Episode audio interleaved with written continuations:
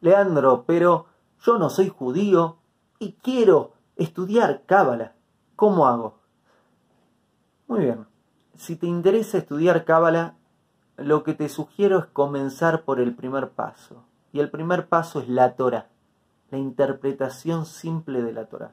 Ahora bien, te admito, nosotros no solo estudiamos la simple, empezamos con la simple, estudiamos bastante la simple hasta que lo sabemos by eh, lo sabemos muy bien, conocemos la historia entera de la.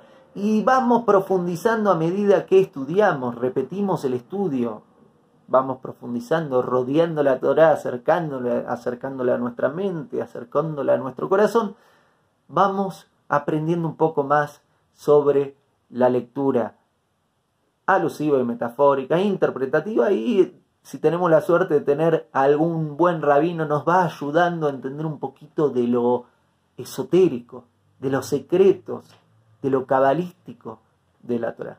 Entonces, si te interesa estudiar Torah, estudiar Cábala, pero no sos judío y no perteneces a este mundo, me parece muy bien. Lo que te sugiero es comenzar estudiando las siete leyes de Noah.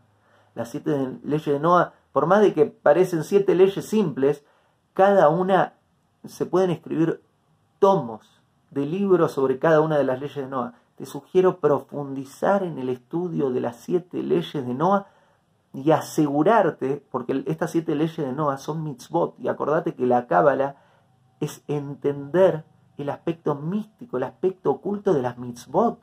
Entonces, te sugiero comenzar con siete mitzvot que aplican a vos, que aplican a vos que no sos judío. Si no sos judío, tenés siete mitzvot que aplican a vos. Te sugiero comenzar estudiando estas siete mitzvot logrando aplicarlas a tu vida, lograrla practicarlas y en la profundización empezar a descubrir el aspecto oculto. ¿Lo vas a hacer solo? No te lo sugiero porque quien estudia solo es víctima de sí mismo.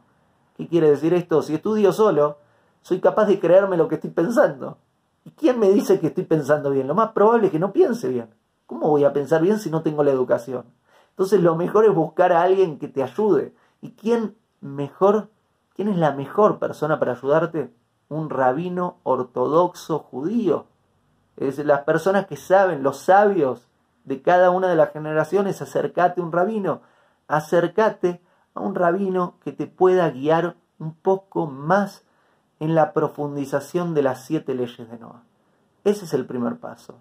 Si logras dar ese primer paso vas a ver que vas a ver cuál es el segundo una vez que estés practicando las siete leyes de Noah. El audio que acabas de oír es un pequeño fragmento de una clase completa llamada ¿Qué es la Cábala? que es la segunda clase de la serie de clases sobre Torah. Podés encontrar el podcast completo en Spotify y en formato de video en YouTube.